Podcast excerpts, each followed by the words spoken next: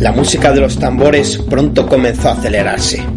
Eso solo podía significar una cosa. El público quería ver sangre, y más concretamente la mía, ya que iba perdiendo. No sé cómo aún me mantenía en pie después de la paliza que me habían dado. Pero no podía terminar derrotado en aquel recóndito lugar del Amazonas después de tanto entrenar, de recorrer el mundo venciendo rivales de... Aquí viene otra vez. ¡Toma! Ganado, chaval. Mientras veía el cuerpo derrotado de Ryu, inerte bajo el pie de un Ken que alzaba el puño sonriente en señal de victoria, no pude más que agachar la cabeza y aceptar mi derrota. Al salir del local avergonzado, levanté la cabeza y vi el sol de la tarde poniéndose. Entonces pensé que aquella derrota no había sido el final, sino tan solo una pequeña parte del gran camino que me llevaría a convertirme en el más grande luchador callejero del mundo.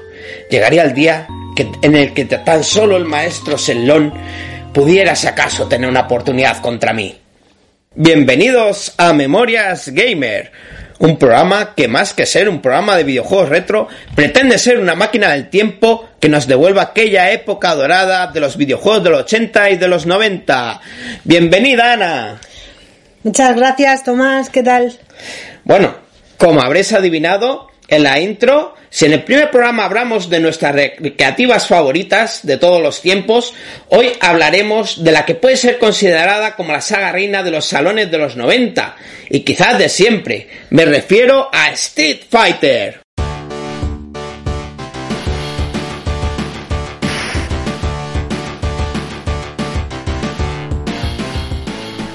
Bueno, seguramente el juego de esta saga que más recordamos todos sea el Street Fighter 2, un juego archiconocido y súper famoso, pero como buen famoso también tiene su pasado del que avergonzarse y en este caso yo pienso que es su predecesor, el Street Fighter 1. ¿Tú qué opinas, Ana? Bueno, yo creo que más que una vergüenza, ¿no? Como has dicho, avergonzarse, mm. creo que más bien ha sido relegado a una curiosidad histórica, por decirlo finamente, ¿no? Bueno. Hombre, es cierto que el que sentó las bases y el que eclipsó totalmente fue el Street Fighter 2, como tú has dicho. Pero yo creo que ya desde el, el primigenio Street Fighter, ya eso le proporcionó a Capcom unas ganancias más que suculentas. Bueno, comparados con otros juegos eh, de lucha, eh, One eh, versus One de la época, como Yar Kung Fu o Karate Champ, a mí me parecía un juego cuyo control, ¿no? Como se dice, estaba, estaba roto y el que era imposible hacer la magia más sencilla del Street Fighter 2, como podía ser, por ejemplo, una Duken. ¿Tú qué opinas? Pues opino que para mí el, sobre el Street Fighter 1, ¿no? Sí, sí, sí. Pues que un juego dificilísimo de dominar.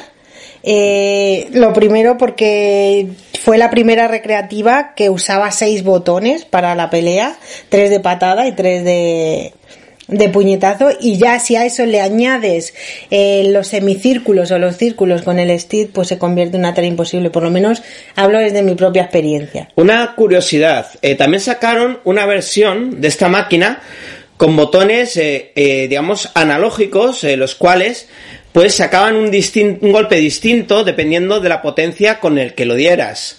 Eso es una curiosidad, yo creo que no se había hecho una cosa así antes, igual que el mando de, de seis botones. Eso es un punto a favor del Street Fighter 1, sí. Pero bueno, yo creo que con muchas horas, mucha práctica y sobre todo mucho dinero, monedas, monedas, se podría llegar a dominar los Hadouken y bueno, si llegas ya a dominar los Soryuken o el Sasumi Senpukyaku, ya ahí ya eres el rey de la sala. Vamos, como como Akira o Aguro de de, de qué serie? Ay, pues ¿Manga? Ahora no caigo. High Score Girl, por Dios. Ah. Bueno, bueno, yo no les vi jugando a, este juego. Teníamos que ver ahí si también lo dominaban como, como mm, dominaban el Street Fighter 2 o el Fatal Fury o cualquier otros juegos que, que jugaban también. Bueno, yo no sé si, si para mí era frustrante Hombre, y, lo para sigue mí, siendo para mí, el, el, el no dominar el, pues estas técnicas de combate, ¿no? Con todos los botones y, Y eso, pero el caso es que las siguientes sagas siguieron con con un control parecido. Con un control parecido, ¿no? Sí, aunque eran mucho más fáciles de, de realizar.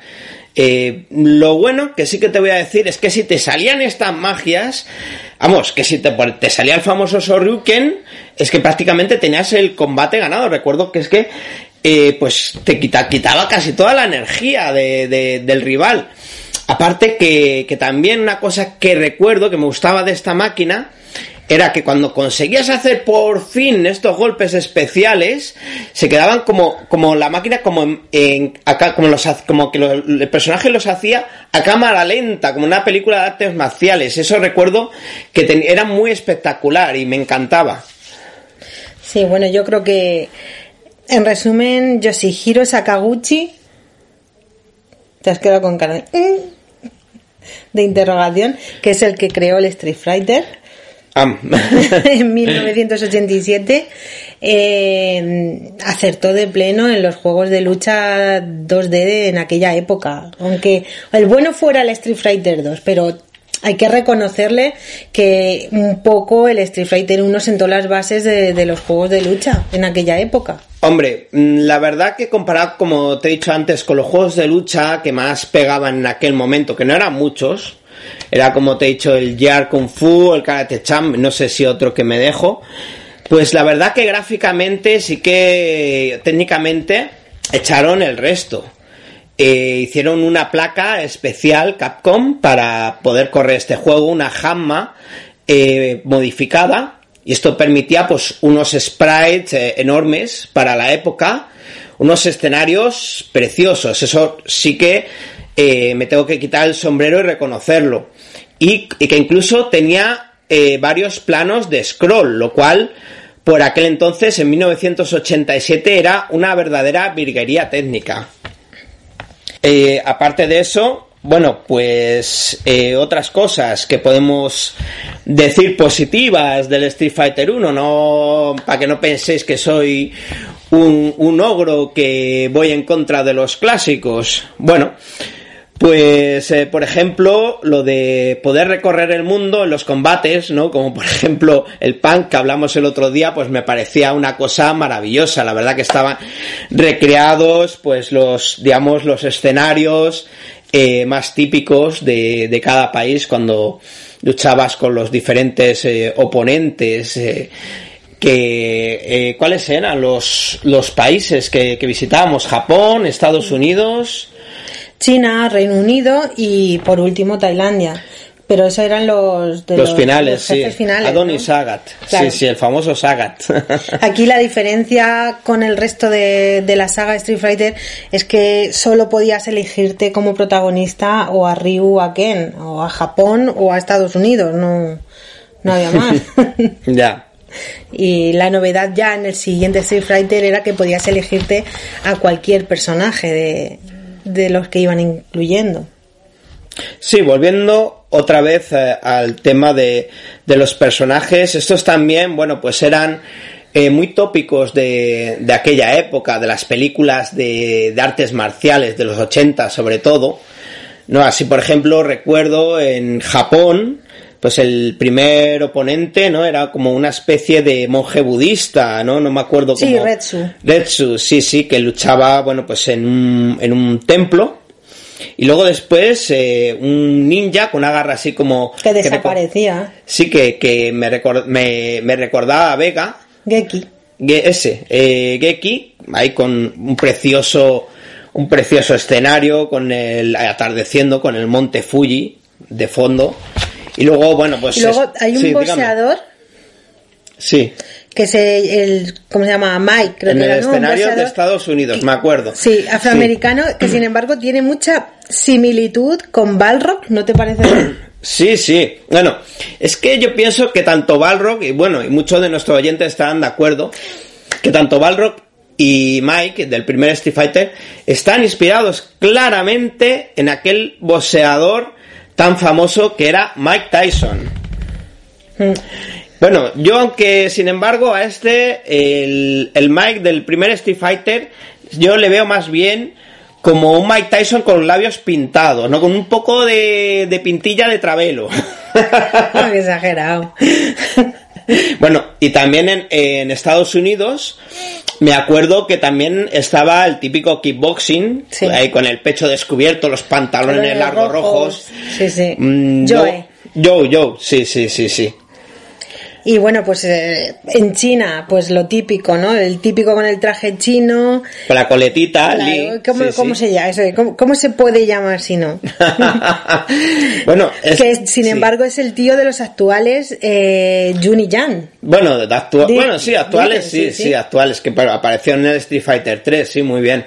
Y también sale Gen, que también aparecería posteriormente en los Street Fighter Alpha. Mm, En el 2, concretamente. Y luego del Reino Unido, pues salía, por ejemplo, Verdi. Verdi, que aparecería también en los Street En Fighter Alpha, Alpha. luego hablaremos de él, luego después de Street Fighter Alpha. Y Eagle también, que era el luchador este que llevaba unas varas para golpear, Uy, ¿te acuerdas? sí, sí, hay una leyenda que dice que los de Capcom se inspiraron en el, en el mismísimo Freddie Mercury para hacer este personaje. No me extraña. Sí, bueno, o sea, sea como Freddie Mercury, pero, pero en rubio. Y porque dice en su biografía oficial, ¿no? Incluso que se, que, que era homosexual o bisexual, como, como el propio Freddie Mercury. Bueno, pues este personaje también fue rescatado después eh, para Capcom vs SNK2 y después para el Street Fighter Alpha 3 y para PlayStation Portable. Para el, el Street Fighter Alpha 3 de PlayStation Portable, quiero Claro. decir, eso. Sí, sí, sí. Y luego ya, por último, los, Los jefazos. jefes finales. Addon, que también lo después reaparecería en Street Fighter Alpha, y Sagat, que yo pienso que ha estado en todo, bueno, los- todo los Street Fighter, toda la saga Street Fighter menos en el Street Fighter 3, eh, que creo que no aparece. Un si no tiarrón me de dos metros, De dos de- metros, ya también hablaremos de, él. Cuando analicemos los personajes, vamos, Pero o sea, fíjate- el típico malo de película de artes A marciales. mí lo que me gusta Sí. de esta saga es que crean hasta una propia mitología de la, de la propia saga, ¿no? Porque, por ejemplo, eh, cuando Ryu mm, gana a Saga, ¿no? Le deja la, la cicatriz característica en el pecho y a partir de ahí en todos los, Los Street Fighter. los Street Fighter sale con esa cicatriz en el pecho Sí, desde sí, ese bueno. primer eh, Eh, sí.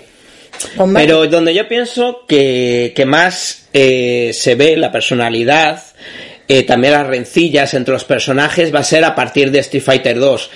Que crean, yo pienso que junto a Fatal Fury es el primer juego de lucha eh, uno contra uno en el que tienen una historia bastante, que se curan una historia bastante buena, ¿no? Que podía ser digna de, de una película de artes marciales. los escenarios, por ejemplo, eh, bueno, escenarios. A mí me recuerda un poco a- al pan, como has dicho tú, ¿no? Que sale con el avioncito recorriendo diferentes puntos. Me encanta. Viajar gratis, gracias a las recreativas. Y el caso es que podías escoger, ¿no? como en el pan, que, que iba el avión y, y era donde te llevara, ¿no? Tenía una ruta predeterminada. Sin embargo, aquí en el Street Fighter, pues, eh, podías escoger tú el sitio donde, donde querías empezar y según eh, elegías un sitio, pues, eh, iba, o sea, que no era siempre el mismo recorrido. Sí, pero sino los rivales no podías elegirlos, No, ¿eh? eso no. Eso, eso no. Eso hemos dicho que era una de las características del Street Fighter, del, del primigenio. primigenio. Jolín, que no me sale. A mí lo que más gracia me hace, encima, para recochineo, ¿no? Es que en estas recreativas, cuando encima que perdías, había el conteo, el famoso conteo del 9 al 0, para que todo el mundo viera que habías perdido y humillarte bien. Uy, eh, en esto hay, hay una curiosidad, en esto en el conteo, para continuar, que es que también aparece una bomba, no sé si te acuerdas, como en el Final Fight.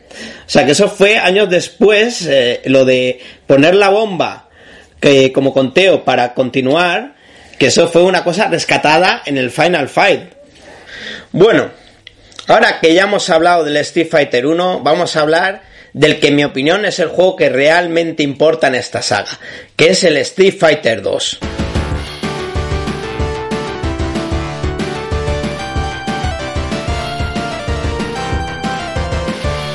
Estabas deseando.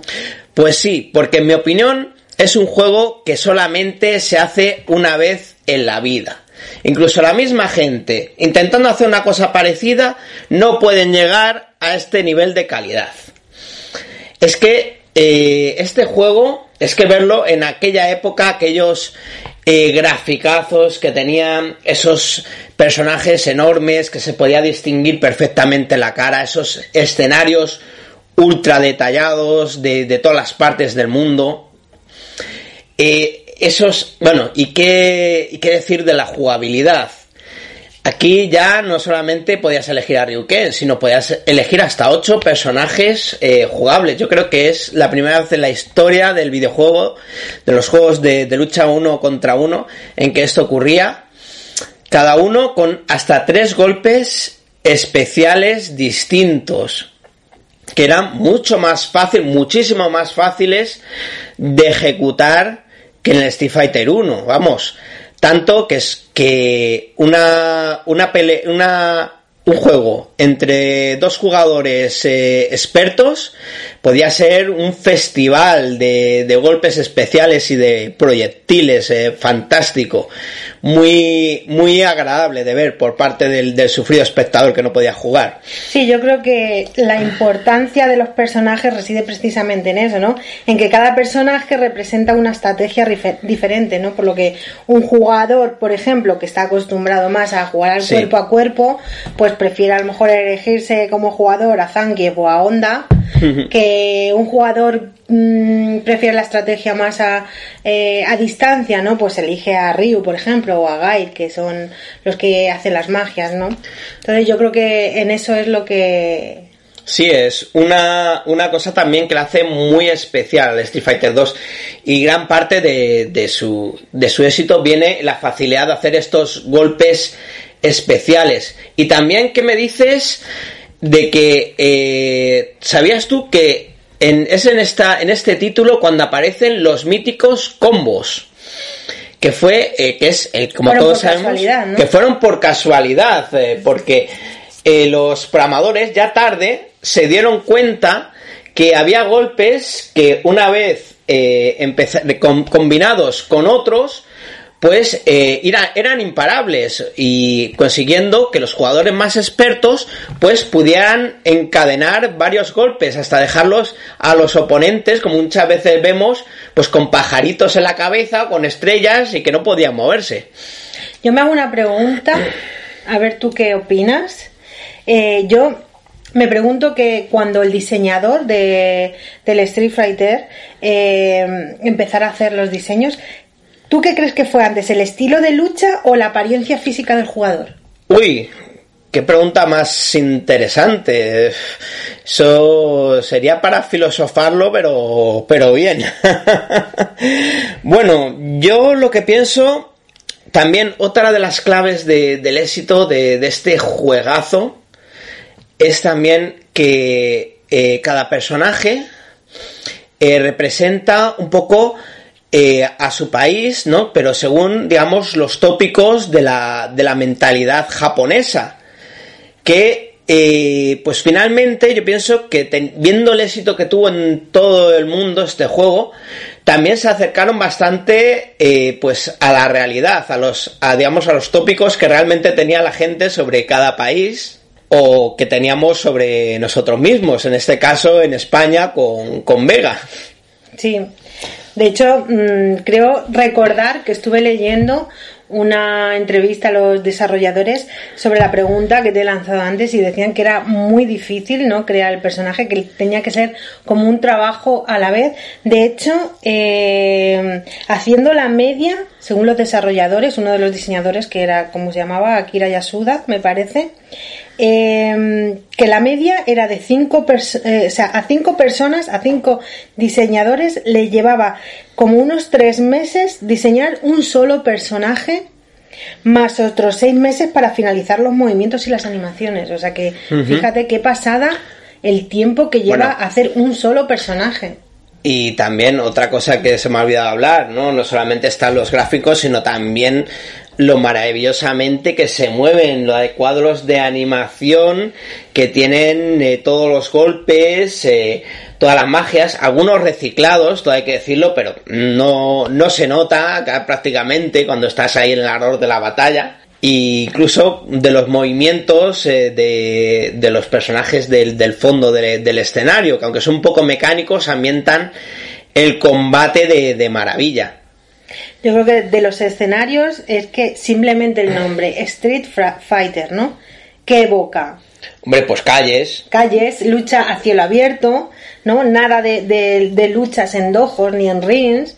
Sí. Entonces, pues yo creo que en eso la saga ha ido conservando lo que es eh, la estructura del escenario siempre ha sido, se ha mantenido la misma, ¿no? Los suelos firmes, los límites en, en los, límites abiertos. Bueno, estemos lo que daba la pantalla. Sí, claro, eso digo, pero mm, sin embargo otros juegos más eh, modernos, por ejemplo, me refiero a juegos ya de hoy en día, ¿no? Como el Mortal Kombat, ¿no?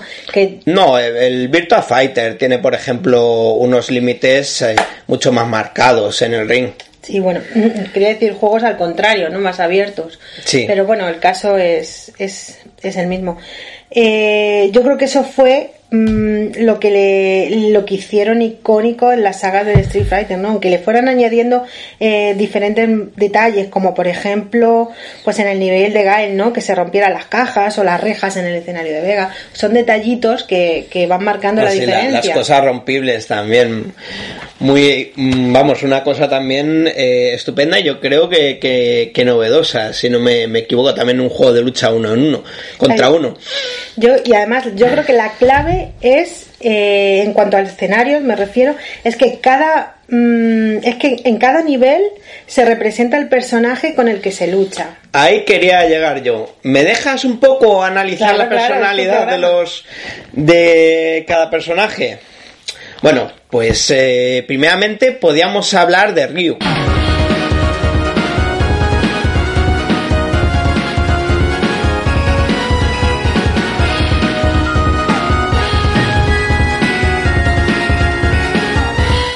Es mi personaje favorito.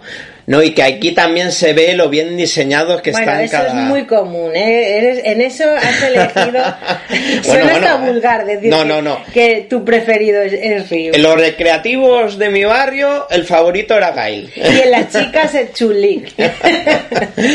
bueno, pues eh, una de, de, las cosas en que se ve lo bien pensados que están cada personaje y lo en que representa, ¿no? Digamos, la, personal, la personalidad típica de cada país ¿no? Es, eh, eh, es por ejemplo, pues, eh, la, la, historia que tienen, que tienen detrás, ¿no? Por ejemplo, Ryu, que tiene una mentalidad típicamente japonesa, ¿no? Que, que más que pensar en ser el mejor y ser el luchador más poderoso, él, lo, él lucha más que otra cosa para perfeccionarse a sí mismo y solamente quiere entrenar y recorrer el mundo para lograr la perfección.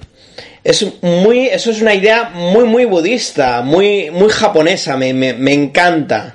Sí, de hecho, en las cintas que aparece en el escenario, ¿no? ¿Te acuerdas los letreritos? Sí, sí, sí, que puede romper. Cada letrero, ¿no? Pues ahí, en esas, en esas palabras japonesas, eh, forman la palabra furikazan, que significan, eh, representan el fuego, el bosque, el viento y la montaña, ¿no? Que provienen del arte de la guerra del Sun Tzu. Sí, sí. Y significa tan rápido como el viento, tan sereno como el bosque, tan valiente como el fuego y tan firme como la montaña. O sea, todo qué, muy, bonito. Muy, muy filosófico. Todo muy zen. eh, bueno, eh, también decir que, que, aparte de eso, bueno, pues es un personaje eh, bastante sencillo que tiene un kimono de, de karate blanco, como el que como el que puede tener pues cualquiera que practique este arte marcial. Eh, hay una, una, cosa muy interesante de que es que la cinta roja que lleva en la cabeza, según los que hayan visto eh, la película animada de Street Fighter, la japonesa, pues eh, se conoce que se la dio su amigo Ken cuando estaban entrenando juntos y Ryu se hizo una, una brecha Y Ken, eh, el que la tenía en la coleta, que se verá en Street Fighter Alpha, eh, pues se la quitará y se la pondrá en la frente de su amigo Ryu para curarle la, hemorragia. El estilo de, de Ryu es eh, pues inventado, es el llamado Karate Shotokan. Y bueno, pues va a ser pues el máximo protagonista del juego junto a su amigo, como bien hemos dicho, su amigo Ken.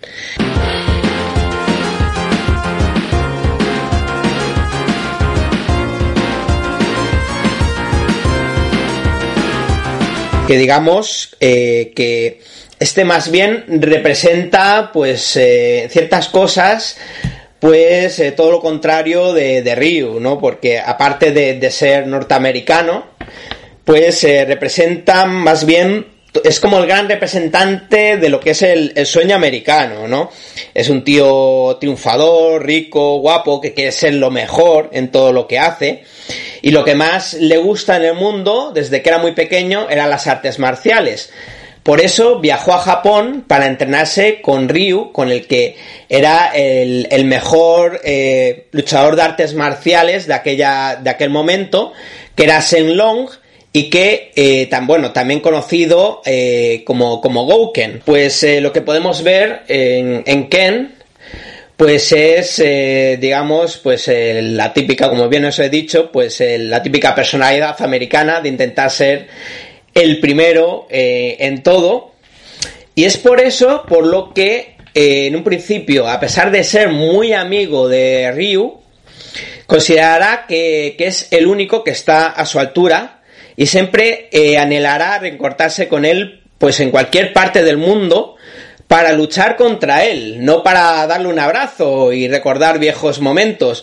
Va a ser muy interesante esa, esa relación de amistad y rivalidad entre Ryu y Ken en la segunda parte de Street Fighter.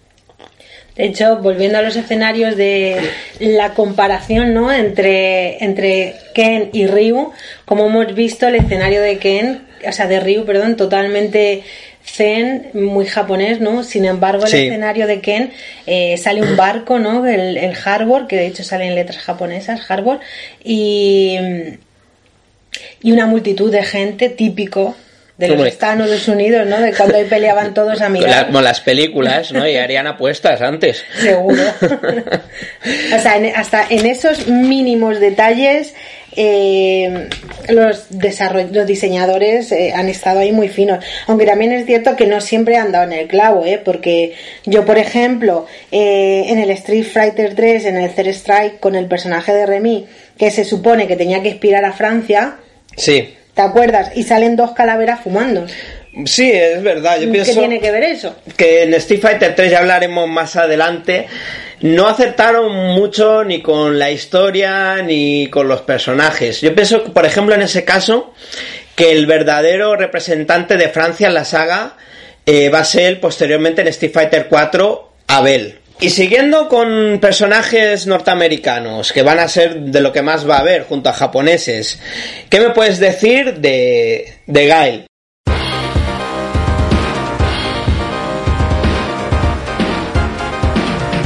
que es eh, el típico héroe militar americano que defiende a Estados Unidos, Japón y a todo, vamos, y a todo el mundo occidental y que su y por lo que está en el torneo de Street Fighter va a entrar en el torneo con ganas de venganza por matar a su amigo Charlie, que luego aparecerá en el Street Fighter Alpha. Era eh, obviamente el personaje favorito de, de, muchos, porque las magias que tenía eran bastante parecidas, por ejemplo, en cuanto a proyectiles, en contras aéreas, a las de Ryu y Ken eran así de, un estilo parecido. Lo que pasa que se hacían de forma más sencilla, en vez de hacer una media luna, eh, pues eh, se hacían pues de atrás adelante, de abajo hacia arriba, y aparte tenía un montón de, de golpes eh, sencillos, mucho más variados que, la, de, que los de la pareja protagonista. Y luego también, bueno, pues eh, también tenemos que hablar de la única fémina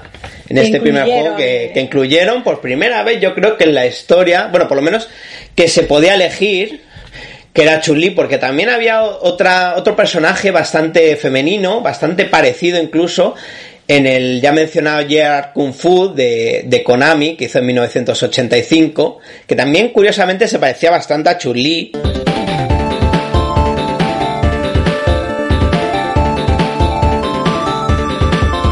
Pero bueno, eh, eh, pues eh, representa eh, la gran importancia que tenía la mujer en antaño en China, ¿no? Que tenía que que eran, bueno, mm, China en 1991 parece que, que, fue, que fue ayer, pero ha pasado bastante, ya ha sufrido unos cambios tremendos, ¿no? Por, eh, por aquel entonces todavía China todavía era bastante rural. Y, y, por ejemplo, pues las mujeres pues tenían que hacer muchos, muchos trabajos de hombre y, eh, digamos, en cuanto a de fuerza física, y muchas de ellas la hacían mejor que muchos señores. Y este era el caso de, de Chun-Li, que seguramente es lo que querían representar con este personaje femenino, que dice que ella misma se nombra la mujer más fuerte del mundo. Que además, aparte de, de ser una mujer muy fuerte físicamente, que puede hacer unas volteretas eh, tremendas, de una, agilidad eh, extremada, también se ve que es una mujer también eh, muy inteligente y con un extremado sentido de, del deber, que llega a ser un miembro importante de la Interpol. De hecho, por lo que se mete en el Street Fighter es para vengar a su padre, que también fue policía y que fue muerto a manos de, del malo del juego de, Bison. Y su estilo de lucha, bueno, pues evidentemente era el, el kung fu, el estilo marcial típico de, de, de, China. Sí, yo cuando sale con la patada tipo abanico ahí, pa pa pa pa pa. pa. Buah, es, es, bestial. Si te pilla con la guardia baja, te puede dar unas cuantas toñas. bueno, y el, el escenario que, que le diseñan pues es el típico, como a mí me recuerda como una especie de mercado, pero en, en, en, un puerto, aunque no aparece nada de puerto, pero no sé por qué, hay como una especie de, no sé si te has fijado. Ah, pues pescado no sé si venden. De, no, no, pero pollo sí. Ah, pero ¿qué tiene que ver con, con el mar? Es un mercado. Con pollos de mar. No, pero es un, un, mercado porque venden pollo, hay también como una especie de salón, como gente vendiendo, no sé si hielo o no sé qué será, no se distingue bien, Ay, ¿no? A mí lo que me encanta de este pero, escenario... sin embargo, sí. si tú te fijas en el suelo, aparecen como dos piedras que a mí me dan, a lo mejor no, pero yo a mí me da la impresión que es como donde anclan los barcos. Ay, pues no me había fijado nunca, qué, vista tienes, mujer, ¿eh? Es maravilla. no lo sé, que a, a, lo mejor es la, la, impresión que me dio a mí, no tiene nada que ver, a lo mejor es un barrio chino normal y corriente. Lo que me en aquella época y que lo veo, bueno, pues un, parece una tontería, pero yo creo que tenía que ser un gran esfuerzo técnico. Era la gente pasando en bicicleta continuamente, además muy típico chino, ¿eh? Sí, sí. Molaba un montón. Como lo daba como mucha vidilla. Era un mercado muy vivo aquel. Igual también el cartel que aparece en un poste del, del escenario de Chun-Li, que es también muy típico chino. Y es que los ¿Ah, sí? chinos escupen.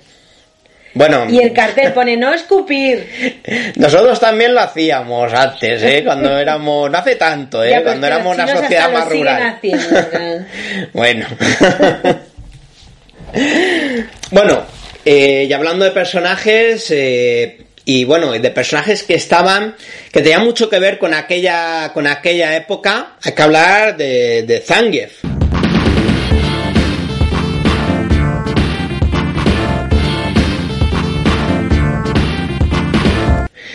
Eh, recordemos que este juego fue hecho en 1991, en una, poco antes del colapso de la Unión Soviética.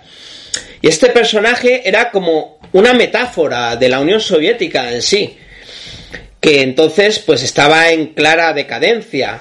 O sea, era un personaje pues muy grande, sí, como era la Unión Soviética por aquel entonces, pero lento y torpe que en sus heridas se podía ver pues que había hecho muchos combates y que sus mejores, su mejor época pues ya había pasado y que ya quizás eh, era un poco mayor ya para, para esas peleas.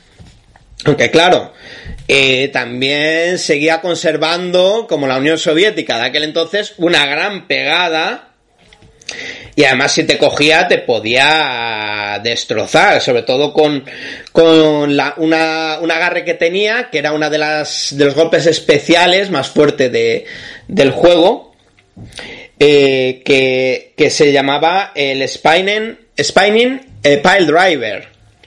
Vamos, que era que te cogía, te hacía una voltereta en el aire y luego terminaba estampándote con la cabeza en el suelo.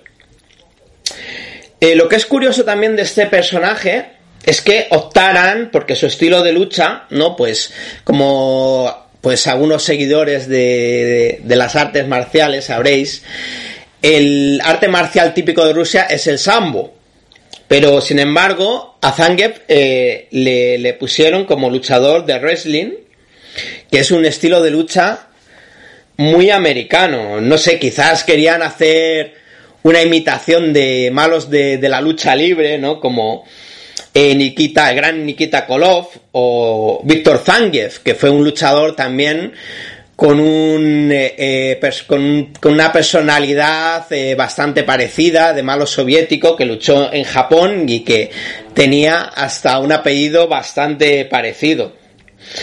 En mi opinión, eh, este personaje, eh, pues, era bastante simpático, por lo menos a mí me lo, me lo parecía, ¿no? Porque eh, da un poco, un poco de penica. Porque... Oh, de penica, sí, da, de unas, penica. da unas hostias como panes. No, no, pero todo el mundo, por eso, precisamente, ¿no? Por ser el personaje representante de la Unión Soviética, que se supone que eran los malos, entre comillas, por aquel entonces, y bueno, también era así lento y torpe, pues a mí me, me gustaba eh, elegírmelo. Además, eh, otra cosa que no se había dado cuenta mucha gente es que tiene unos movimientos muy similares a otro eh, gran personaje del de, universo de Capcom, que es Hagar de Final Fight. Y según dicen en las instrucciones de, de, de este juego, en Super Nintendo, Zangief sería un gran admirador de, de Mike Hagar. Lo cual, bueno, pues haría que, que, fuera uno de mis personajes favoritos de esta saga de todos los tiempos. Tiene sentido, sí.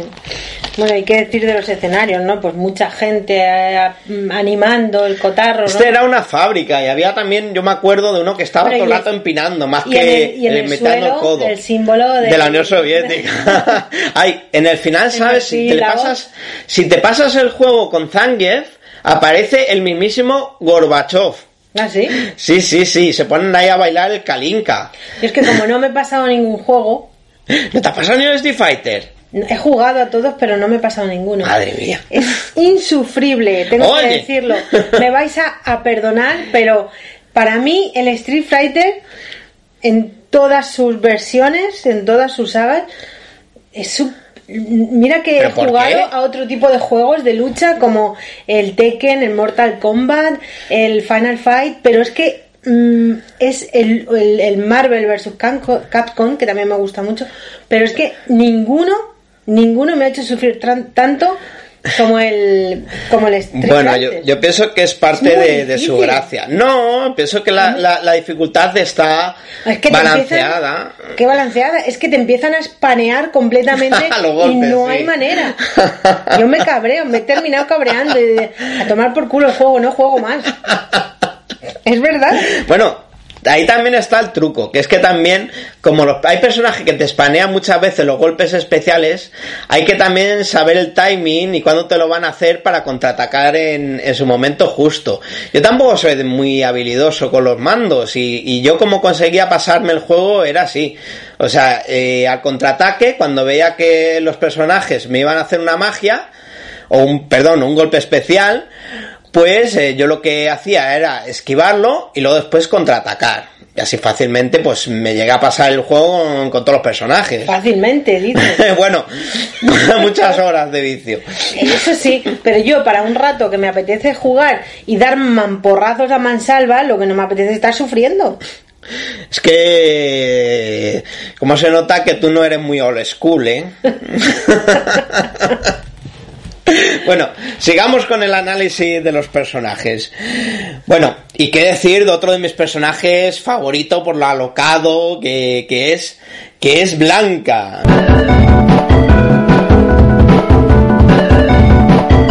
es un personaje. Ese mola, es verdad. que es un personaje que, más que mostrar un estereotipo brasileño, que pienso que, que más sería el De la selva, quizá. No, pero que el, el estereotipo brasil, de brasileño, auténtico, sería eh, años más tarde cuando sacarían el Street Fighter 3 y estaría en Son. Pero bueno. Sí, este yo creo que siempre los personajes brasile- brasileños le han dado más el tipo, el toque capoeira, ¿no? Ah, sí, bueno. Sin embargo, Blanca no tiene nada que ver. Bueno, eh, Blanca es que, digamos, bueno, su historia es que es un niño humano perdido en la selva del Amazonas cuando era muy pequeño, al estilo de Tarzán y Mowgli, pero, pero vamos a ver, mucho más eh, siniestro, con que no sé por qué al chico este terminan saliéndole garras, eh, con colmillos y hasta la piel verde, cuando se supone que era un, un humano normal. Es como un Hulk asalvajado. sí, algo así, sí. Al es, el final es muy bonito cuando te lo pasas con, con él porque se terminan encontrando ahí con, con la, la mamá que lo perdió hace, hace años. Y bueno, eh, una curiosidad, y por cierto, eh, es que se llamaba, su nombre real, el nombre real de Blanca, es Jimmy. También una curiosidad que de este personaje es que en la saga Street Fighter 2 le intentan hacer cada vez eh, más agresivo, ¿vale? Sin embargo, cuando vuelve otra vez a reaparecer a partir de Street Fighter de Street Fighter Alpha 3, pues empieza a tener un carácter ya más más cómico y mucho más gracioso. Yo el golpe de Blanca que me gustaba era cuando juntaba las manos y empezaba a hacer así para arriba. Pa, pa, pa. es verdad que va a ser la electricidad, que también No, no, no, no. tiene tela, o sea, como un ser humano, por muy No, asilvestrado. eh, que parecía un corte de mangas doble. Pa, pa, pa, ese. no, pues lo, yo lo que te decía, que es que no sé, como un ser humano, ¿no? Por muy asilvestrado que, que esté, ¿no? Como, mm, aparte de, de que le aparezcan garras y colmillos, y se le ponga la piel verde que hasta narices, que luego también pueda generar electricidad con su cuerpo, o sea, que como, como con la anguila, o sea, que es una Porque cosa Seguro que ha, que ha resurgido del Amazonas. Eh, que se comió una pila sí. De haber echado muchas muchas cosas radiactivas ahí en el Amazonas y ha salido pues como Mm, ¿ves? los peces de los Simpson con tres ojos, pues igual. Qué maravilla el Street Fighter también ahí con, con su crítica social. Bueno, pasemos a otro personaje que también, eh, también, o sea, súper sorprendente en aquella época que era Dalshin.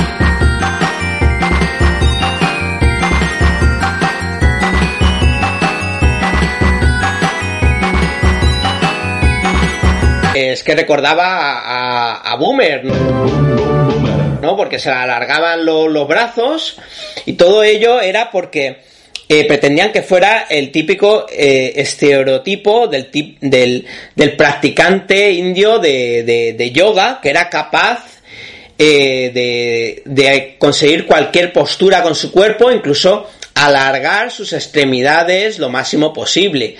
Aparte de eso, se ve como un tipo muy espiritual, que es incluso hasta de, de, elevarse meditando. Muy, digamos, a, a, lo, a lo Gandhi, y además así vestido también así eh, eh, medio en pelotas. Sí, yo creo que era un personaje que practicaba el hinduismo claramente. Seguro que hacía yoga, meditaba, porque de hecho en el escenario que aparece Ay, me siempre encanta, me encanta. es uno de los que más me gusta a mí también. Con lo- que con los elefantes. Dentro del, del palacio de Maharaja, que se supone que, que es ahí donde, donde él había practicado, ¿no? Y aparecen como seis elefantes, ¿no? En un escenario majestuoso. Bueno, y, y qué sonido, que bien hecho lo de el, el sonido también. eh, hay que también otro otra cosa que no he comentado, ¿no?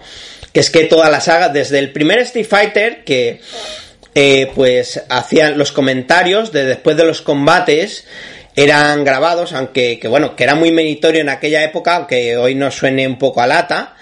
Y bueno, los samples de, los sonidos tanto del escenario como de los personajes en Street Fighter 2 es que consiguen llevar el sonido a otro nivel. Fue lo, lo nunca visto, es que se escuchaba lo bien que, que, que se, que se escuchaban cuando eh, los personajes hacían los golpes especiales y eh, nombraban esos, esos golpes mientras lo hacían, ¿no? Eh, cuando decían, por ejemplo, Ryu hacía la bola de fuego y decía Aduken y se oían perfectamente el puño de los Ryuken. y luego también lo de los escenarios, que tú dices, el barruntar de los elefantes, que es maravilloso. que sale mm, Ganesa, Ganes. Sí, sí, claro, tiene sentido. claro, la diosa hinduista, que es mm, cuerpo humano, cabeza de, de elefante, ¿no?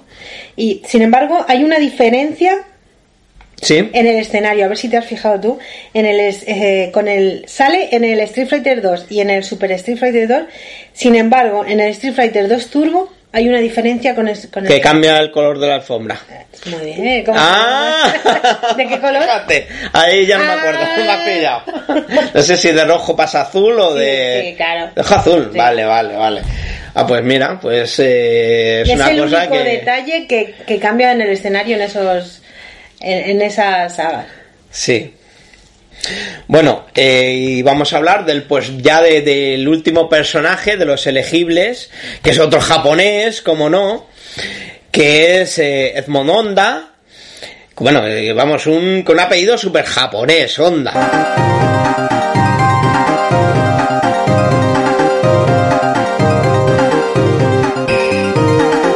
Las motos y los coches.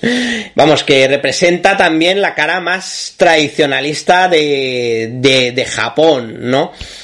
Queriendo demostrar que Japón y el, suno, y el sumo son lo mejor que, que, hay en el mundo, ¿no? O sea, es tan japonés que hasta lleva pintada la, la bandera imperial japonesa en, en la cara. Bueno, y finalmente hablaremos de los villanos del juego o los jefes finales del Street Fighter 2. Que bueno, como no hemos hablado de mucho de la bueno, no hemos hablado de la historia del juego, mientras que el Street Fighter 1 tiene una historia sencilla, ¿no? Que es que Ryu y Ken pues recorren el mundo buscando a los luchadores más fuertes del planeta. El Street Fighter 2 pues tiene una historia mucho más complicada y, más oscura, ya que es un torneo organizado por el eh, señor Bison, que es el mayor contrabandista de drogas y de armas eh, de aquel momento, que el, que el cual era el líder de la mayor organización criminal del planeta, conocida como Sadaloo y el cual pues eh, se le ocurrió hacer este torneo, el del Street Fighter 2, para reclutar luchadores callejeros para que se para que fueran sus lugartenientes, consiguiendo eh, pues reclutar al mismísimo Saga, del jefe final del Street Fighter 1, y a dos luchadores eh, más que también pues dificilísimos y, y, muy malvados. sobre esto también eh, hay una cosa bastante, bastante curiosa sobre los nombres de, de estos luchadores, ¿sabías, Ana? Algo me suena, sí. De, unos conceptos diferentes aquí en Japón, ¿no? Bueno, sí, que cambiaron los nombres eh, de, de, los luchadores porque al parecer, ¿no? Pues como con esta fijación que tenían los de Capcom o admiración por el señor Mike Tyson, pues eh, le pusieron el nombre de M. Bison al primer jefe, a que conocemos aquí en Occidente como, como Balrog. Y bueno, pues luego después, cuando salió en Norteamérica y en el resto del mundo, con miedo a que el señor Mike Tyson, el de verdad, se enterara de que estaban poniendo su nombre, e incluso el luchador, el, el señor eh, Balrog, es eh, bastante eh, parecido como personaje al Mike Tyson de verdad, pues temiendo una, una demanda, pues empezaron a intercambiar los nombres de todos los jefes finales del Street Fighter 2. Qué lío. Sí, un lío tremendo. Bueno, así por ejemplo, ¿no? Pues eh, Balrog, conocido en Japón como M. Bison, como, como el jefe final, bueno, eh, pero que, no va a ser eh, Balrog, que en Occidente va a ser eh, pues el eh, eh, va a ser pues el, el que se parece a Mike Tyson, el boxeador, pues un hombre pues es que siempre me he hecho mucho lío con eso porque también había oído que en Japón era conocido como Vega No, no. Y Vega era un, un, un luchador. Eh, Vega es el. Occidente, sí, en Occidente El es el español. español. Bueno, vamos a ver si intentamos explicarlo un poco ahora. Bueno, empecemos con, con, con Balrog.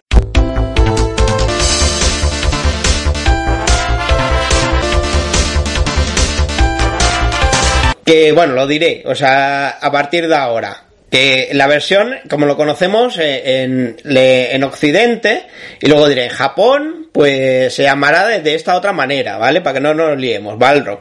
Así, por ejemplo, Balrog, conocido en, en Japón como M. Bison, ¿de acuerdo? sí. Vale. Bueno, pues eh, este pues va a tener un parecido físico eh, también en, en la forma de luchar, el boxeador, como, eh, como el mismísimo Ma- Mike Tyson.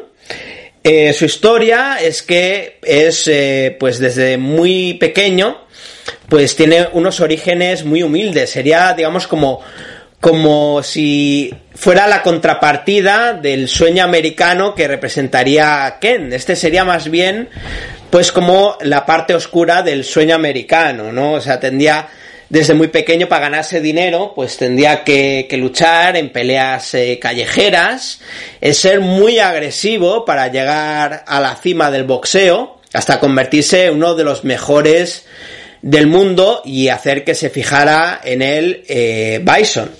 Eh, se puede ver eh, su agresividad, pues cuando luchas con él, con constantes ataques de, de carga y, lucha en un precioso escenario en Las Vegas con una música que me encanta. Eh, otro de los, de los jefes finales sería el representante español, Vega.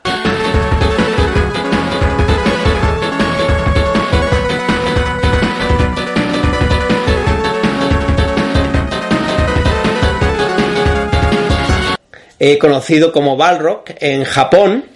Están cambiados todos. Sí, están cambiados todos. O sea, se hicieron un lío, vamos, ahí tremendo. Y bueno, aunque yo pienso que eh, en este caso eh, fue bastante, bastante acertado, ¿no? Porque para Occidente, que el luchador español se llamara Vega en vez de Balrog, ¿no crees? Será mucho Sí. más, más español, ¿no?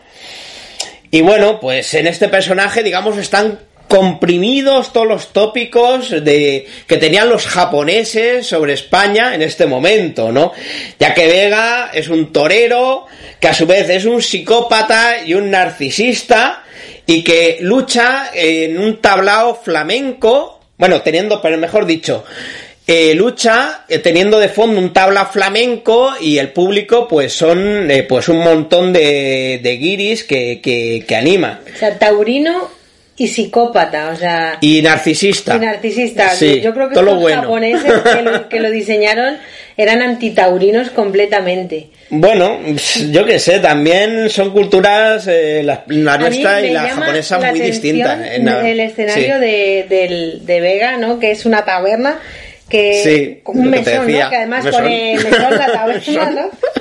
Que Con el tablao, supone- las sevillanas de fondo. y que se supone que es en Bar- está ambientado en Barcelona, que yo creo que es la ciudad menos flamenca de toda España. Hombre, ahora, Estos habrá. japoneses no se enteran o están mal informados. ¿eh? Bueno, pero de todas maneras, yo veía los recreativas de, de mi barrio que tenía ba- bastante eh, buena fama Vega y, y se lo cogían, se los cogían bastante. ¿eh? Yo creo que se ganó la simpatía del público español por ser, por su calidad, porque era un luchador muy veloz, ¿no? Y además el terror que infundía entre sus rivales, ¿no? Porque era el único que llevaba una garra de hierro, una máscara para taparse la cara, porque pensaba que, que así le podían dañar sus preciosas facciones.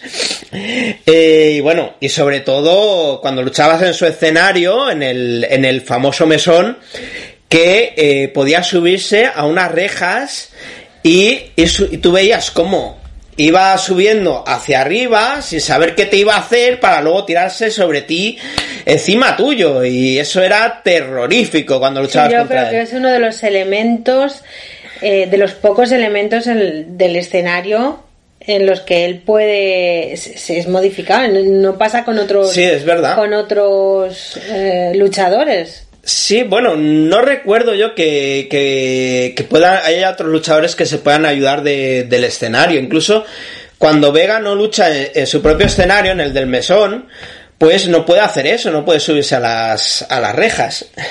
Además de que el escenario es como un o sea, está como partido, ¿no? Al fondo está el tablao flamenco y delante es como una calle, como una pelea callejera, por lo menos la impresión yo creo que me da. sería como... De hecho, yo creo que la valla hace incluso como espejo de, del tablao flamenco, porque cambia incluso la iluminación, los colores. No, a mí me da la sensación que sería algo así como los, ring, los rings estos de artes marciales mixtas de la UFC, como un ring así vallado, y yo creo que sale algo parecido en la película, eh, pues Street Fighter 2, la última batalla, que hicieron de, que hablaremos después, que hicieron de, de actores reales, con Kelly, Kelly Minogue, eh, Jean-Claude Van Damme o Raúl Julia. Bueno, no nos desviemos del tema. Ahora pues hablaremos de, de Sagat.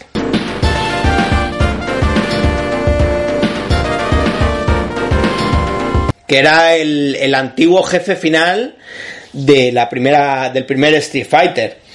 Y la verdad, eh, que, que, bueno, pues que en él también están todos los tópicos, más que de los tailandeses, es más, él más es un estereotipo de los luchadores de, de Muay Thai, bueno, del, del eh, digamos, la idea que tienen los japoneses sobre los luchadores de, de, Muay Thai, ¿no? Pues que son, pues como él, muy grandes, muy fuertes, pero al mismo tiempo muy brutales y crueles con sus oponentes. Y sin ningún respeto hacia ellos, en contraposición con los educados eh, luchadores japoneses eh, de Kempo, de Karate, que siempre saludan a sus rivales antes y después de cada, de cada pelea. Aparte, una anécdota sobre Sagat, es que no era muy, a pesar de, haber sido el, jefe final de la primera parte, bueno, también como no fue muy conocido tampoco el, primer Street Fighter, no era un luchador muy popular entre los recreativos de mi barrio, ¿no? Porque, no sé, yo pienso que lo veían un poco como una especie de Zangief, así grande y, torpe. Pero yo pienso que si hubieran sabido, ¿no? Que era el, jefe final de la primera parte y, las buenas que son sus magias, o sea, porque tiene dos proyectiles a, a dos alturas diferentes un puño, una especie de el Tiger Punch, que es muy parecido al puño dragón de Ryu Ken, pero mucho más efectivo. Yo pienso que se lo hubieran pensado más la, la gente de, de, mi barrio en elegir a, a, Sagat como su luchador favorito. Ah, bueno, y decir que Sagat, pues es el único luchador que no cambia de nombre de los cuatro últimos. Eso ya está bien porque... ya, ya, ya. Bueno, y ahora agárrate, bueno, porque llega en Bison...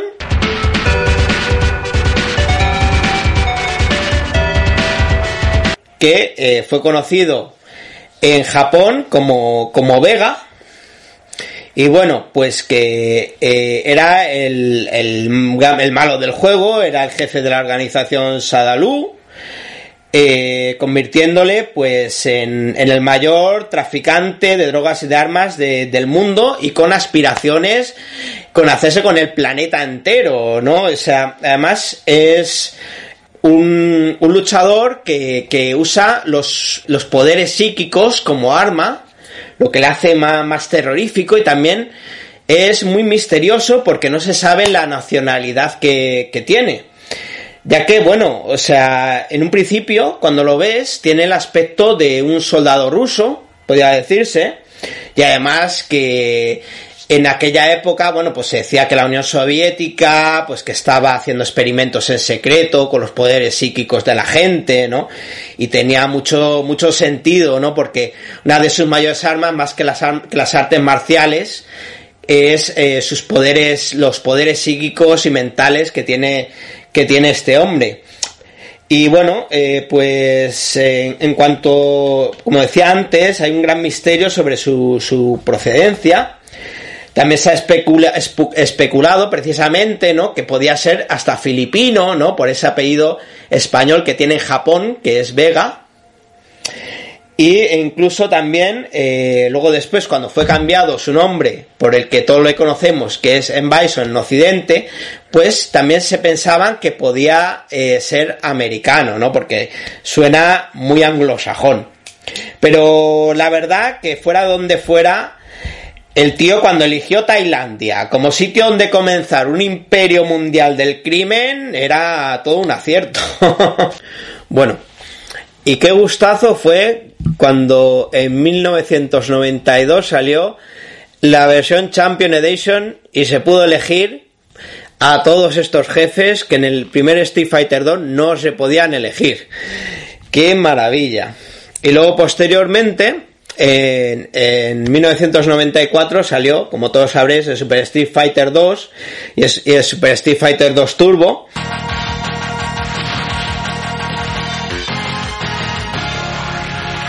Con personajes añadidos como Fei Long, que es el típico clon de, Bruce Lee que no podía faltar, DJ, que es eh, un jamaicano, eh, kickboxer y cantante de reggaetón, de reggae, perdón, al mismo tiempo. no lo mismo, ¿eh? ya, ya, ya, que reggae, no me fastidies. Thunderhawk, que es un nativo norteamericano, pero que no sé por qué, pues los japoneses le hicieron luchar en México, y Kami, que sería era una soldado británica que, bueno, que sería como una versión femenina de, de Guy.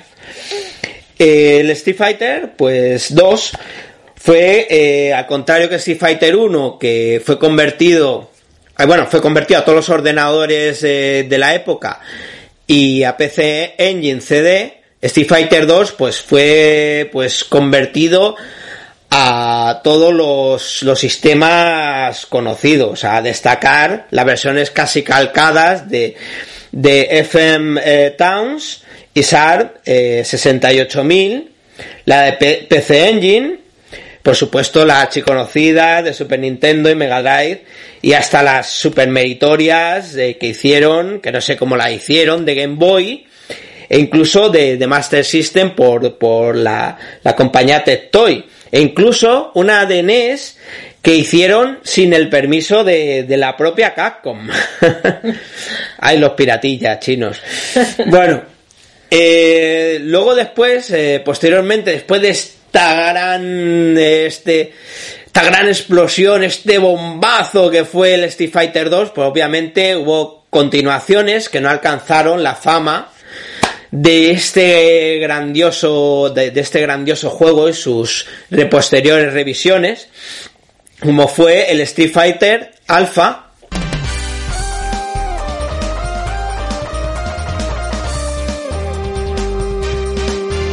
Que salió cuando todos pensamos que iba a salir el Street Fighter T, pues no, salió el Street Fighter Alpha, el cual se caracteriza, pues, eh, a mí ese, ese esa saga me recuerda, esa entrega un poco es una mezcla, ¿no? De Street Fighter, Street Fighter 2 y el Final Fight, pero todo con un estilo muy manga, ¿no? Sí, sí, e, e, efectivamente, esa sería la, mejor descripción que se puede hacer de, ese juego. Y aparte, bueno, lo mejor que, tiene, en mi opinión, aunque yo sé que tiene muchos muchos eh, seguidores, bueno, se, se mejora el sistema de, de, de las super magias que ya apareció en Super Street Fighter 2 Turbo.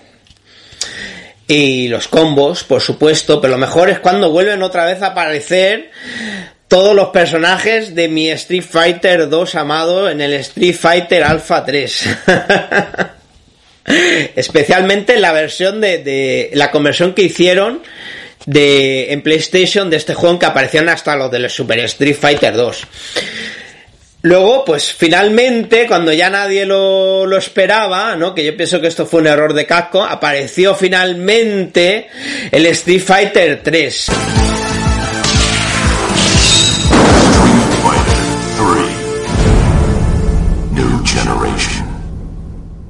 Que ya, pues bueno, pues evidentemente pues con un nivel técnico brutal porque corría una placa CPS3 que solamente pudo ser eh, convertido en la época a Dreamcast y bueno, posteriormente un montón de recopilatorios, pero bueno, vamos a hablar de, las conversiones de la época que solamente se pudieron hacer en Dreamcast, eh, de la potencia que tenían, de con un montón, unas animaciones eh, tremendas con un montón de cuadros, 60 frames por segundo, unos eh, escenarios eh, con, un, con un colorido tremendo, unos personajes súper detallados, repito, súper bien animados, muy importante. La música, peor, ya hablaremos de, de eso, en mi opinión, más adelante, pero vamos, eh, el caso que ya no tiene el carisma que tenía el, el Street Fighter 2. Eso en cuanto a la mecánica de juego en el Street Fighter 3, por ejemplo,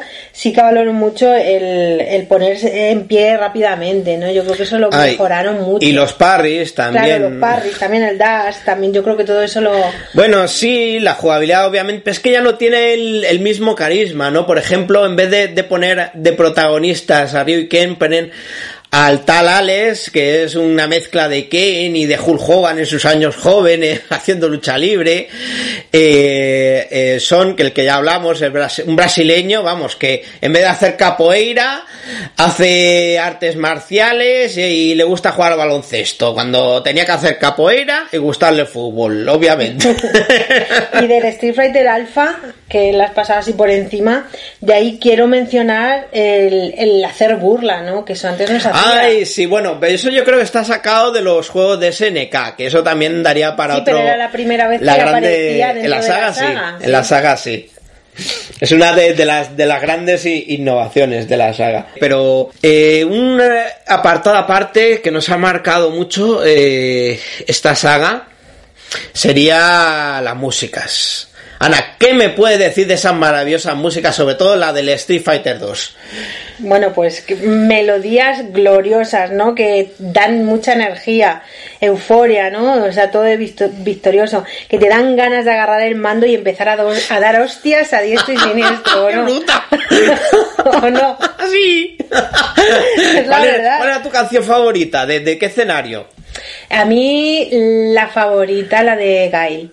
La, la de Gail, jolín, es que esa es mítica, ¿eh? A mí la, la de la de Balrock, la de Las Vegas, es que me, me, me encanta, me Pues emociona. todo esto se lo debemos a los compositores, a Yoko Shimomura, a Isao Abe y a Shin Ishigaki, que hicieron una música apropiadamente inspirada para cada localización y sobre todo para cada personaje. Sí, es verdad, es que tiene mucho que ver en- que es todo el mérito que tiene. De hecho, eh, la mayoría de los seguidores son, somos, o sois, porque yo a lo mejor no me considero tanto, Ay, ay, capaces de reconocer la música de cada luchador. Por supuesto, Yo por de supuesto. algunos, no de todos. Y es que parece, o sea, que aparte de que eh, está muy en consonancia con el país, con el país que en el que está ambientada, el, en el que está ambientado el combate, pues también un poco como que cuenta también un poquito de, de la historia, de la personalidad de- del, del personaje al que, pertene- al que pertenece cada escenario.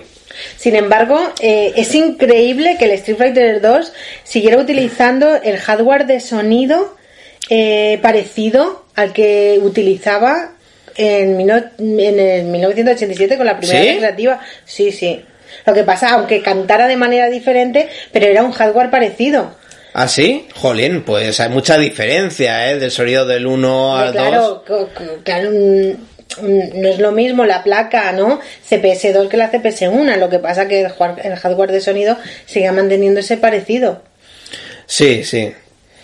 Y luego lo que también seguían manteniendo eran las voces digitalizadas, ¿no? Las que acompañaban a cada jugador, evidentemente con mejoras y mucho más detalles, ¿no? Sí. Que en el que en el Street Que Fighter como dije, sonaba a, a lata. a lata, sí, sí. ah, y una cosa, perdona, que te he dicho. La diferencia es, eh, eh, que dije al principio, el- la- eh, tiene una placa propia, el Street Fighter 1, ¿eh? Y es el CPS 1, la que corre el, el maravilloso y amado por todos Street Fighter 2, bueno, salvo por ti, Street Fighter 2. No, yo en comparación con el resto de, de entregas también es el que más me gusta, pero para mí todos en general son insufribles. Eh, bueno, ya estamos. ¿De Anda, anda, verdad? anda, ya lo he repetido. Sin embargo, al- volviendo al tema de la música, que, que- que me voy. Eso, eh, al final de los años 90, ¿no? Se volvió más a la música, la música de los juegos se volvió más experimental, ¿no? Más La, con la un del sonido. Street Fighter 3 quizás, sí. con un Ah, sonido ya, casi ya, ya, industrial. No es lo mismo, no lo mismo. Claro. O sea, una mezcla Es por de eso por lo que yo música- pienso que pierde, pierde carisma Sí. ese juego, a pesar de que técnicamente es una burrada. Sí. Es como una, una mezcla entre música electrónica con samples de guitarra y lo que hacía parecer un poquito más raro, ¿no? De lo que estábamos acostumbrados. Luego ya a partir del, del Street Fighter 4 y del 5 pues ya se volvieron a, a retomar las melodías clásicas del Street Fighter 2. Una, que una curiosidad conocemos. que quería decirte es que también con lo que, que me da un poco la razón en lo que estaba hablando de que el Street Fighter 3 por desgracia pierde un poco de carisma. Bueno, mucho respecto al 2. Es que cuando se hacen las versiones, se retoma la saga Street Fighter con el Street Fighter 4 en el 2009, pues se, vuelve a la historia justo posterior del Street Fighter del Street Fighter 2 no se no se sigue la del Street Fighter 3 y con el Street Fighter 5 sigue sigue lo mismo. Estando como los villanos principales vuelve otra vez Bison y Shadow Blue aunque ya no son los los malos malísimos de, de estos juegos pero sí que tienen un papel bastante importante como, como villanos en, en estos últimos juegos que, que aparecieron de la saga Street Fighter. Street Fighter 4 y Street Fighter 5 que, que salió hace, hace nada antes de ayer prácticamente. Por eso yo creo que la clave es que eh, tan pronto escuchas la intro o Sí, o la melodía o cualquier están pieza peleando claro cualquier cartel. pieza ya sabes exactamente qué personaje está en la por pantalla. supuesto por supuesto es que es un juego de 10 todo todo y hasta no más mínimo eso, ¿eh? detalle. Sino también cuando se acerca el final del combate, ¿no? Casi ya para cuando se va a dar el caos, sí sí sí sí ahí cambia la música, se vuelve más emocionante, es ¿no? música Eso, interactiva sí claro, sí te sí. hace como mm, aumenta la emoción Sí, del es juego más, un juego se vuelve más inmersivo, ¿no? Sí, claro te, que te sí. metes más en, en, en, en la, en la movida, ¿no? En la pelea. Entonces, como he dicho antes, a mí la música que más me, que me gusta de todas es la de las del escenario de Gail. es muy épica que te voy a contar una cuéntame cuéntame curiosidad. Y es que, eh, bueno, aparte de que es que nada más oírlas que te dan ganas de pegar patadas a coches y a todo lo que pilles, que de hecho también nos, mm, se nos ha- no sé si hemos comentado. no, no lo hemos comentado, no lo hemos bonus. comentado, los bonus, los bonus. Bueno, lo que iba a comentar antes de, de la música, que de, que de hecho hubo un youtuber, ¿no? Que se, que se llamaba, ¿cómo era? Eh, Gail de Medfit Salt. O sea, que quiere decir como que la música de Gail eh, sirve para todo. ah, bueno, Y es que hizo una, subió un vídeo que no, que hizo una mezcla de la escena del Super Mario Bros. con la Ay, de creo que sí que me acuerdo. del- Creo que me acuerdo, creo que me acuerdo. del Super Street Fighter 2 y vamos, se hizo tan viral y empezó a subir vídeos pues de todo, ¿no? Que iba mezclando, por ejemplo, el Rey León con la música de Gail, el Padrino con la música de. Gail, sí, sí, sí. sí. y, y quedaba que tan bien que por eso, de hecho, ya te digo que el nombre de, de, de su... Búscalo en YouTube, que se Lo llama haré. Gail de Medfit. Ajá. Lo haré, lo haré. bueno, que tenemos que decir algo de, de los bonus que se nos olvidaban. Yo creo que fue uno de los primeros juegos. Bueno, a lo mejor me puedo, puedo estar equivocado. En poner fases de bonus de- bueno, dentro de lo que son los juegos de, de lucha, ¿no? En el Street Fighter 1 teníamos estos tan famosísimos de romper tablas, Las de romper tejas. las tejas, de romper tablones. Bueno, pero el más famoso de todos, el del Street Fighter 2, yo pienso que es el de los coches, el de, Sí, destrozar el coche. Capcom lo recuperó del Final Fight. Ah, sí, sí, sí, cierto. Uy, eso era buenísimo porque luego salía el, el malo que era el dueño y decía, ay, ¿qué ha pasado con mi coche? Es que a quien no le no hubiera dado siempre el gustazo de romper algún coche. Bueno, es más de alguien que, que es un enemigo tuyo. Alá, no digas eso. no, pero cuando eres pequeño, ¿no? Que dices, Bueno. es que me tiene manía el profesor, ve, y le voy, a, le voy a romper el coche, ¿no? Pues a mí Calla, no calla, recuerdo. calla, calla, calla. No des ideas. Pero También la que está también muy bien, la de los barriles, ¿no? Que además que parece una tontería, ¿no? Pero estaba tan bien hecha que luego, técnicamente, que luego no pudo reproducirse en las versiones de, de consola, salvo recopilatorios posteriores, ¿no? En que ya la, el hardware de las consolas ya era superior hasta de la, de la recreativa de Street no me Fighter 2. extraña, porque es que era irritante también eso. No me jodas. bueno, O sea, que lo podían hacer a lo mejor para no irritar al personal. Bueno, no sé yo tanto. Yo creo que más por cuestión técnica, Es que, a lo mejor. eh, los- para que no se los- ralentizara. Que, no, no lo sé. No sé por qué tomaron esa decisión. No sé, pero es que los toneles rebotaban en el suelo y una vez que rebotaban en el suelo ya te arrollaban. ya me Es que lo acuerdo. tenías que romper en el aire y eso era lo irritante, ¿no? Sí, Sí, sí, sí. También una fase también mítica, me encantaba también. Y del Street Fighter 3, los barriles de gasolina, ¿te acuerdas? Ah, sí, sí. No, eh, espérate, Y los de lanzar los gasolina balones. aparecen también en, la, eh, en el 2. El que es pa- para el de los balones, El el los Street. Fighter 3 para practicar el parry. Yo digo los barriles estos que se incendiaban solos también en mitad de Ah, sí, sí, ya, ya, ya creo recordar. Sí, sí, los sí. toneles sí, de sí. gasolina, estos. Y bueno, y lo de los balones, ¿no? Que Sí, los balones, lo del parry, lo- son, sí. Sí, yo, bueno, yo lo nombro, los nombres yo No, y te crees que yo tampoco. los nombro como, como se escriben, ¿no? Como Voy a tener peare, pues un igual. título de Oxford en inglés, pero bueno. Bueno, son que te los lanzaba a diferentes alturas ahí a toda velocidad y vamos, o lo bloqueabas o lo desviabas, pero no había otra. Claro, no te cubrías, no te daba en toda la cara con ellos. Lo hacías el para hacer el famoso parry. Bueno, ¿y qué tal si para terminar ya hablamos de algunas curiosidades eh, sobre la saga Street Fighter? ¿Qué te parece, Ana? Pues muy bien. Pues bueno, si quieres empezar, si quieres, bueno, pues eh, si quieres empezar tú, bueno, mm, Bueno, sí. empiezo yo, empiezo tengo- yo. Bueno, no, ahora voy a empezar yo. Venga, pues había dado venga. La palabra, ahora no te eches atrás. ¿eh? Vale, no vale. atrás.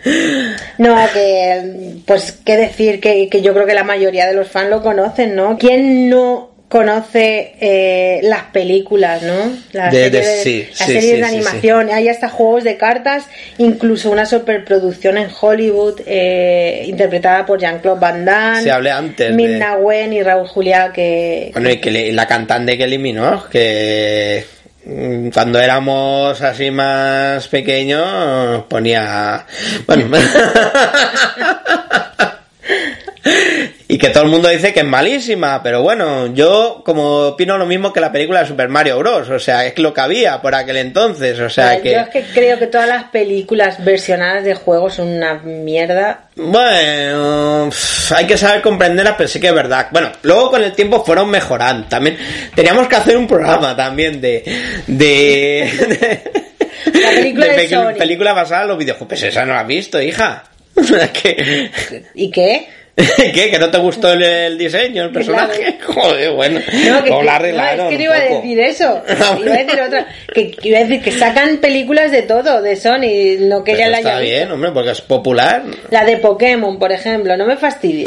Bueno, pero Pokémon eso casi lo sacaron toda la vez. O sea, el videojuego, la serie, el cómic también. O sea, que iba a decir que de, de Sony a- directamente ya no me apetece verla.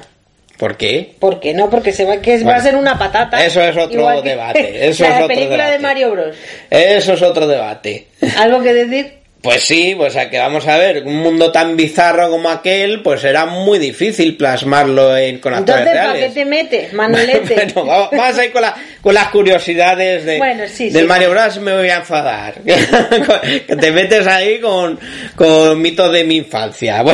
Bueno. No, me meto con los sacrílegos. Va- vamos, vamos a seguir, vamos a no seguir me con meto. curiosidades del Street Fighter. Venga, vamos. Bueno, yo quería decir que uno de los grandes creadores del primer Street Fighter, Takashi Nishiyama, creó una de las grandes sagas eh, rivales de Street Fighter, que era Fatal Fury. Que este señor lo hizo sin saber que la propia Capcom bueno, lo hizo una vez que, que fue contratada por la competencia, por SNK, y eh, lo hizo sin saber que la propia Capcom, pues estaba haciendo la segunda parte del Street Fighter, y él hizo, eh, pues, eh, la saga eh, Fatal Fury.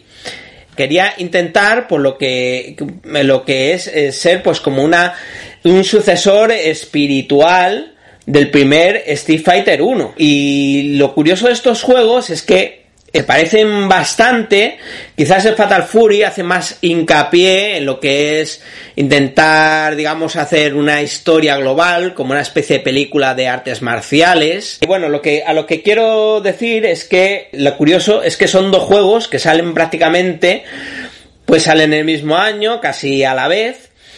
Y bueno, pues eh, va a ser el Fatal Fury, el pistoletazo de salida para la gran competencia que van a tener eh, Capcom y SNK con el señor Takashi Nishijima, entre otros, ¿no? Para a ver quién, eh, digamos, conseguía hacer el mejor juego de lucha uno contra uno de aquella época. Y bueno, pues eh, la gran SNK tratando de igualar el éxito de Street Fighter 2 sin lograrlo hasta casi el final de la década. Bueno, pues también hizo grandes sagas en los juegos de lucha uno contra uno como Fatal Fury, Art of Fighting, Samurai Shodown, Last Blade o King of Fighters. ¿Alguna curiosidad más? Yo, por ejemplo, eh, ¿tú tienes alguna que No, no, tú, tú, tú, te toca. Voy a pasar la pelota. Bueno, pues por ejemplo, eh, en el fondo de los escenarios de Ryu, ¿qué ¿Ah, sí? aparece? Pues eh, como un castillo japonés, ¿no? Exactamente, el castillo Suzaku, que dicen que eh, pertenece a un castillo real, típico de la, de la arquitectura japonesa, eh, que es o bien al castillo Masue o el Kumamoto, ¿no? Y no solamente aparece en el Street Fighter, en el, en el 1 y en el 2, y en el Alpha 3 también, en el Third Strike, sino que también en, eh, en el Super Smash Bros. Ah, sí, es verdad, cuando puedes elegir a, a- a Ryu finalmente, sí, sí, Pues sí. en sí. el fondo sale el, este, el castillo Suzaku. Ay, qué curioso. Para que, de- para que veas hasta qué punto cuidan los detalles con, con los escenarios, menos en el de Remy de Francia. Bueno, Street Fighter 3 es que la verdad es que, bueno, es un tema aparte, pero bueno. Como dije, es que el Street Fighter 2 es un juego único y aunque se intentó repetirlo posteriormente, eh, otra de las curiosidades, ¿no? En cuanto a intentar repetir el éxito del, del genial Street Fighter 2, ¿no?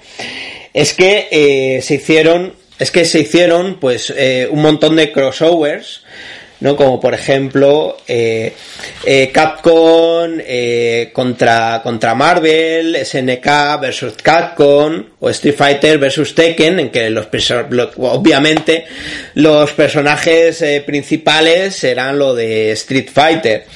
Aparte también que eh, en este también eh, lo que fue eh, a mediados de los 90 cuando empezaron a aparecer juegos de, lu- de lucha uno contra uno poligonales no como el Tekken o el Virtua Fighter viendo Capcom que eh, este les podían comer el terreno eh, intentaron un intento que les salió de forma bastante exitosa todo hay que decirlo pues llevar el universo Street Fighter a las tres dimensiones, a los juegos de lucha poligonales. Y, no fue la propia Capcom que lo realizó, sino que fue una compañía llamado, llamada Arica, que en 1996 sacó el primer Street Fighter X, Street Fighter EX. comenzando así una nueva subsaga que mezclaría el Street Fighter con eh, los juegos de lucha eh, poligonales. Y una última cosa que, que tengo que, decir. Eh, como bien dijo Ana, pues eh, poco, poco después de hacer la película con actores reales, también se estrenó la que es para mí la mejor película de Street Fighter que se ha hecho nunca, que es Street Fighter 2 eh, Animated Movie, la cual, bueno, pues es la que mejor plasma eh, pues el espíritu de- del juego del eh, señor eh, Hisaburo Suji, no sé si lo he dicho bien, y bueno, que os recomiendo pues encarecidamente. Y también una película que hubo no oficial, otra vez hecha por, por los chinos, llamada eh, Future Cops, estrenada en 1993 y, dirige- y dirigida por Wong Jing, que sin coger la licencia de, de Street Fighter oficialmente sí que hicieron un juego en el que claramente eh, se inspiraban en los personajes de Street Fighter. Bueno, y hasta aquí el programa de hoy. Bueno, ha sido un placer enorme, Ana, como siempre. Gracias, igualmente. Y recordad, los videojuegos no solamente se juegan, también se sienten. Os esperamos aquí en Memorias Gamer. Hasta luego.